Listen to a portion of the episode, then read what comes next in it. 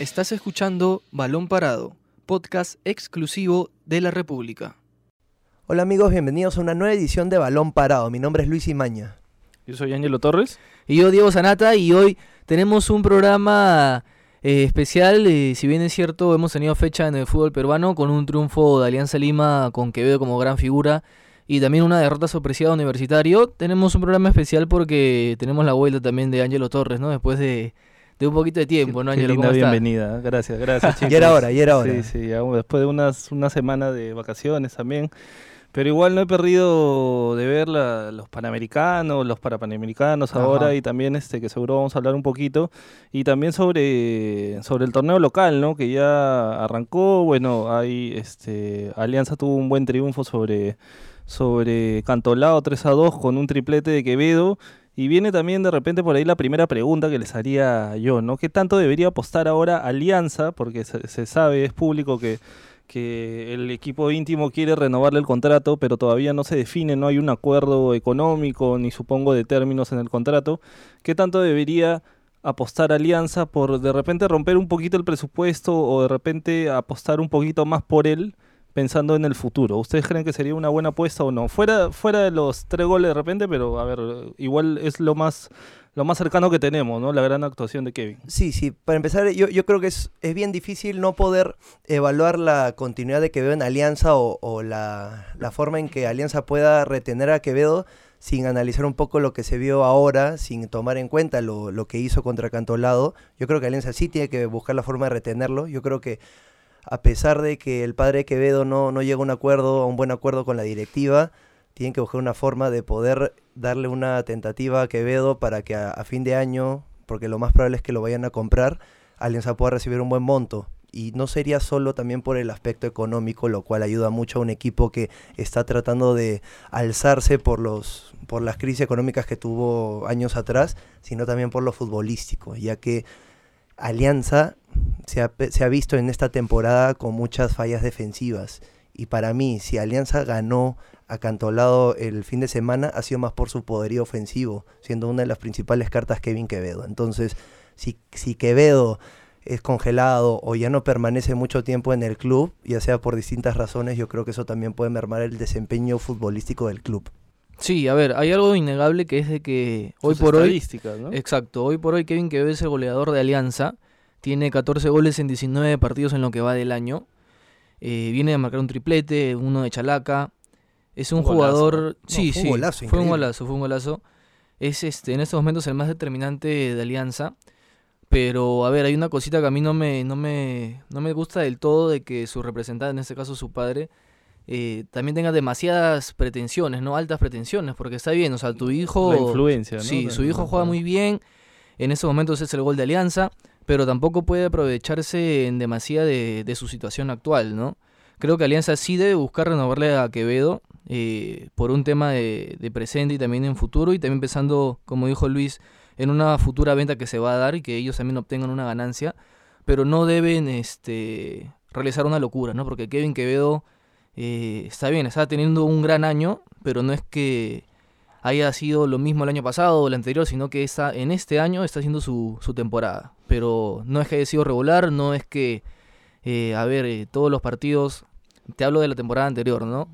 Eh, haya sido el jugador diferente, el que salvó las cosas. Este está haciendo su año, sí, pero tampoco pienso que Alianza debería hacer locura si es que no llegan a, una, a un acuerdo a nivel de escritorios, ¿no? Se está consolidando, pero necesitan llegar a un punto medio. E- Eso, eso, ese es el Sí. tema, pues y creo que en esos momentos ambas partes no están en, en ese camino. Justo sobre el tema de Diego hablaba del tema del bueno el tema del dinero que finalmente que creo que es el factor más importante probablemente para que renueve o no Alianza es un club concursado, ¿no? O sea, está en un proceso concursal y que tiene que tener cuidado, mucho cuidado con el dinero, ¿no? O sea, no podría, yo creo que si ya tiene el presupuesto armado para el próximo año y moverlo o estirarlo pensando en una posible venta, o sea, uno no sabe qué va a pasar en el futuro, ¿no? Pero este, lo más probable es que sí, que Kevin se vaya vendido, que se vaya al extranjero, que se vaya al- a algún otro club.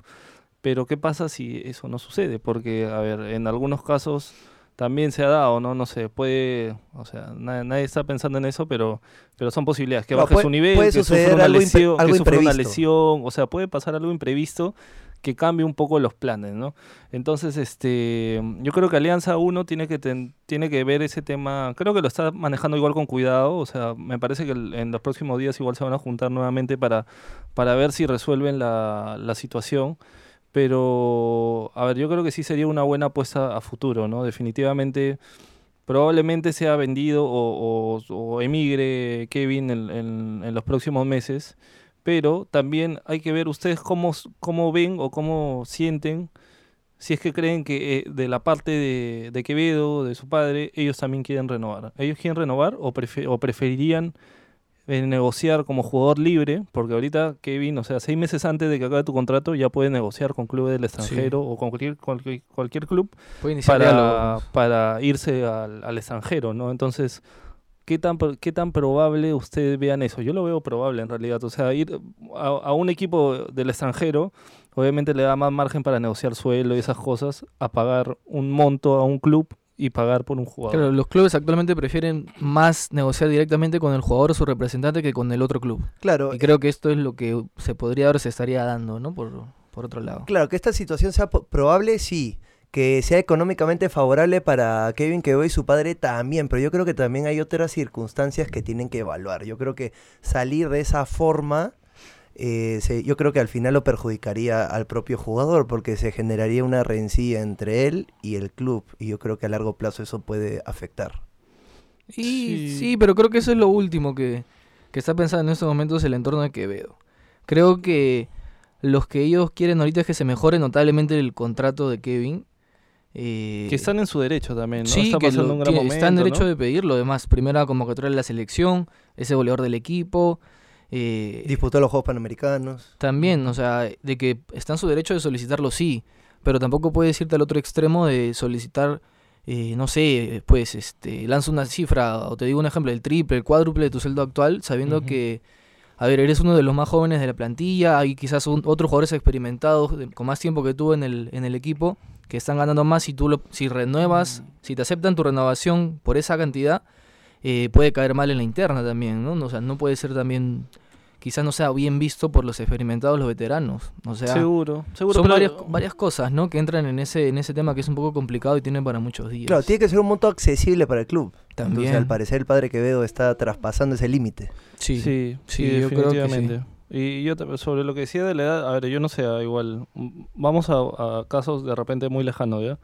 Pero por ejemplo, Mbappé probablemente sea uno de los mejores pagados del PSG y también de Mónaco antes y tenía 17, 18, 19 años, así que Sí, No sé si la edad sea un dime factor, ¿ah? veterano histórico del, del, del PSG que esté ahorita en la plantilla. Uno histórico del PSG. No me vas a decir este el central de Brasil, ¿cómo se llama? David, este, Marquinhos. Marquinhos. Y el otro Oh. es Thiago Silva. Thiago Thiago Silva. Silva. Ya, ellos tienen 3, 4 años en el PSG, Más, no son más, históricos. O sea, en Alianza está Butrón, está Cruzado, está Cachito, es muy diferente eh, en, ese, en ese aspecto, creo. Ya, sí, pero bueno, yo creo que sí está en su derecho Kevin en... en ¿Tú pagarías el- capricho entonces? No, no, no. Mira, yo creo que, que Alianza debería respetar su presupuesto y que, y que quedarse o, No o excederse. ser- o no excederse. Porque también a veces, o sea, entiendo que sea un punto de negociación que piden algo y después se tiene que negociar las dos partes, pero de repente también se pide algo, no sé, es, es- es lo que yo creo, ¿no? Algo inaccesible para que También. digan, bueno, diga- eh, intentamos negociar, pero no se llegó a un acuerdo. Y bueno, me parece que igual que Veo estaría en su derecho de negociar co- como jugador libre con un equipo del extranjero y Escuchar ofertas. nadie se podría molestar. O sea, a ver, Guerrero igual en algún momento también se fue de Alianza, tuvo un problema también con, con Alianza cuando se fue al Bayern. Este, no es el primer tampoco jugador peruano que se iría. Por ejemplo, Trauco también. Trauco, este, cuando estaba en la Sí, U, con la U. negoció con Flamengo y se fue a se fue. Flamengo y, y la U quería renovarle y no se pudo y obviamente tenía una oferta Igual del extranjero, ¿no? Entonces, Beto da Silva también cuando se fue al PSV. claro, entonces en realidad yo creo que yo creo que el jugador va a priorizar su futuro más que más que otra cosa, ¿no?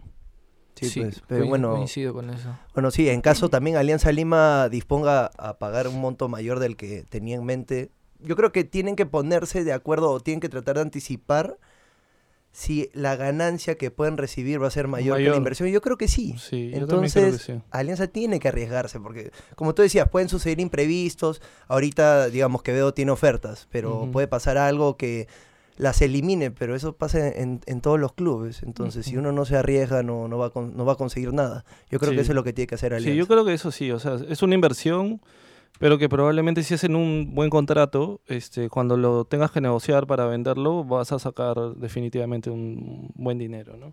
Este, bueno, cerremos el tema de Quevedo. Sí, ahora vamos con el compadre. Solamente decir que fue un golazo, ¿ah? Sí, y que al parecer los resultados se dieron a beneficio de Alianza. Que ahora es puntero, ¿no? Único líder del, de No, clausura. el único no, me parece que el Melgar también. Ah, y y comparten los dos. sí. Huancayo está ahí o... Sí, sí, hay, hay un par que están ahí compartiendo, Melgar y pero, Huancayo, pero ¿no? se puede decir que Alianza ha podido escalar posiciones De después de esa la derrota ante César Vallejo. Hasta la Vallejo. Entonces los resultados se dieron a su favor. Sí, sobre todo el resultado que sorprendió a todos creo que fue el de, el de Trujillo, ¿no? El de Universitario que parecía que, a ver, en los últimos minutos lo metía, tenía al Manucci en su arco, Fue un partido extraño. Tuvo una salvada en la línea, O sea, este, un gol anulado. Un gol anulado. Pasó de, en un segundo, nada más en unos segundos, de casi ganarlo a perderlo, quedarse sin ni siquiera un punto. Creo que ha sido un Sí. golpe y la cara de comiso al final era un poema, ¿no? Lo decía todo. Y el gol teniendo a protagonista a, a Carvalho también. Carvalho. O sea, ¿cómo explican esa jugada? O sea, imprecisa ahí. Yo pienso de que debió salir a despejarle ya, pero trató de salir y con, con el hizo la demanda de querer embolsar la pelota en una situación creo que era muy muy al límite. Se puede O decir sea, que se lle- llegó a ese, a ese punto de no saber si reventarla o tratar de atraparla. Entonces se quedó en la mitad. Y ahí, Y fue, ahí- donde, ahí fue donde cayó. Claro, lo él, adelantaron. él- él calculó, dijo, ya, yo voy a llegar y la voy a poder embolsar, pero él, definitivamente el lago fue mucho más rápido y se la, se la toca un costado y, y ese gol en el, en el último minuto Era ha sido prácticamente la la última última jugada. jugada. O sea, sí. en realidad ha sido un golpe duro para, para la U, que tampoco ganó la fecha anterior contra, contra San Martín y que 0-0. se, se queda un poco ahí en, en la tabla. Y Y también se ve, se ve mucha falta de gol a la U. y eso es justo lo que les iba a decir, ¿no? ¿Qué, qué tanto extraña la U a Denis, que ya que se fue, que ha dejado el equipo, que se ha ido a Italia? Se ha ido al Regina de la Serie al- C de al- Italia. A ver, a mí igual me pongo, me pongo a analizar los dos puntos, ¿ya? Uno es que obviamente él ha, ha vi- ha vivido, ha jugado un montón de años, más de 10 años en Italia, 12 creo, si no me en, equivoco. en el Atalanta, ha sido goleador, capitán, todo. Y de hecho su familia también está acostumbrada a vivir allá y todo, ¿no? Y el Regina le ha dado un contrato de dos años y después quedarse como, En, el club, ¿no? como dirigente, ¿no? Sí. O co- como algún cargo dirigencial. Entonces por ahí se entiende, Y ¿no? además al- de- estamos hablando de un jugador cuya edad ya, ya está 37 llegando al 37 límite, años, ¿no? hablando de un jugador de fútbol, entonces ya está pensando en otros temas, es- temas eh, económicos, un futuro profesional Y- también, como tú dices. Y está pensando en quedarse allá, definitivamente, Sí, en claro. Italia, ¿no? Porque, a ver, en Argentina la cosa también está complicada, ¿no? O sea, el mismo país está complicado. Él venía de, de jugar en Argentina también cuando vino a la U, estuvo unos meses libres. Y ahora, este, bueno, ese es el tema profesional, ¿no? Ahora, igual sigue siendo polémico o de repente, pero bueno, yo no he visto muchos muchos comentarios negativos de algunos hinchas de la U. Sí, La eso es lo bueno. sido- han sido muy pocos, ¿no? Creo que por el contexto de que llegó en un momento complicado, ¿no? Metió goles claves para salvar el descenso y todo esto. Pero igual se va a un... Se va en un momento que la U tampoco no tiene ningún reemplazo claro, por lo menos, ¿no? Claro, eh, bueno, en la temporada anotó 10 goles, entonces es un número que hay que tener en cuenta. Y como tú dices, ¿cuáles serían las variantes, por ejemplo, tras la salida de Denis? Uno sería Osorio, me parece. Sí, pero, pero no sé qué tanto comiso apueste por El- Osorio, ¿no? Pues prefiere, el- creo, a, No es a falso. No es el mismo perfil, No. por eso, es, es complicado lo que, lo que ha pasado. Ahora, ¿ustedes por quién apostarían?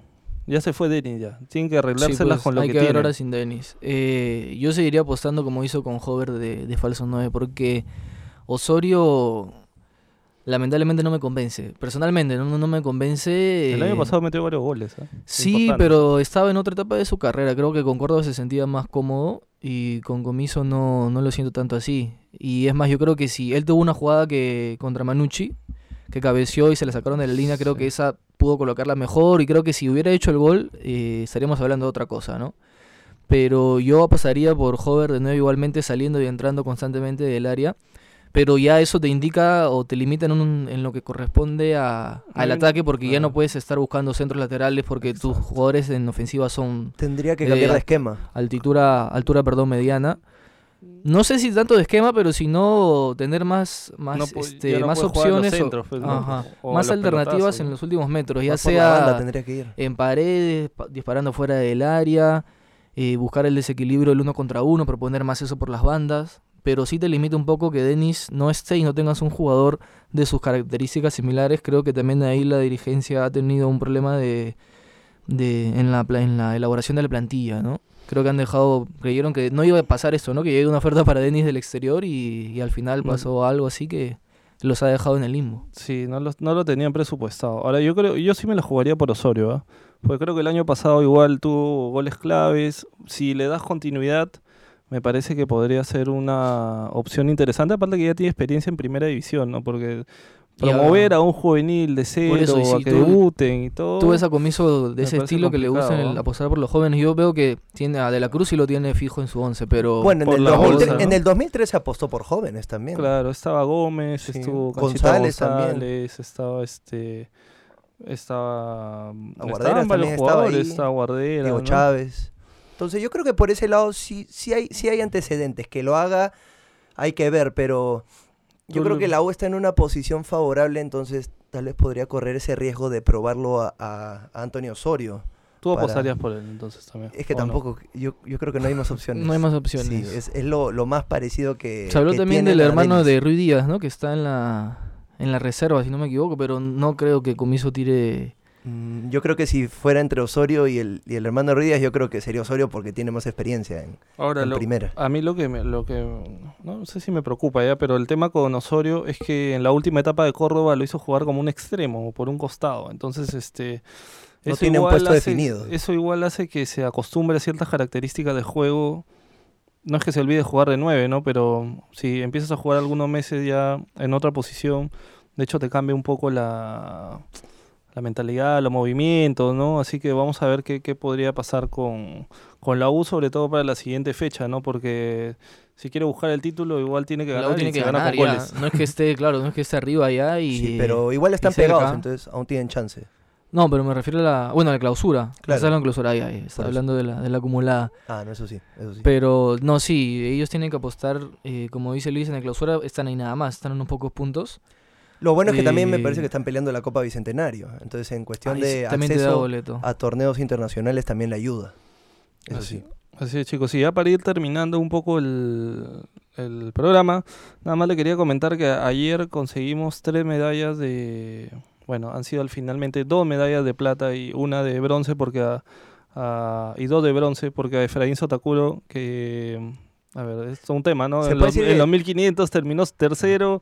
Lo sancionaron al brasileño que quedó segundo, pasó a ser medalla de plata y ahora en el reclamo del brasileño este, le devolvieron el segundo lugar. Es que el brasileño había ganado, me parece. Quedó segundo, Quedó segundo y, y lo Pero, descalificaron. claro, por una obstrucción al, al- al chileno que, que terminó primero. Sí. Pero al final is- presentó un reclamo y también le hicieron caso, ¿no?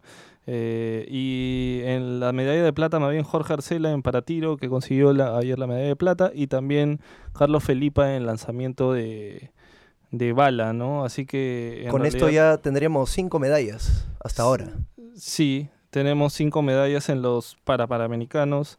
De hecho, invitar también a la gente a que vaya a, a todos los que nos escuchan a las competencias, ¿no? En realidad eh, son, son es una buena oportunidad de ver a, a la selección, a los representantes peruanos, apoyarlos, ¿no? Apoyar. Son 139 para atletas peruanos y aparte que vienen también del extranjero muy buenos este muy buenos deportistas, ¿no? Y el, y el otro bronce que antes que me olvide es de Fred Villalobos en judo, ¿no? Y también está este Luis Sandoval.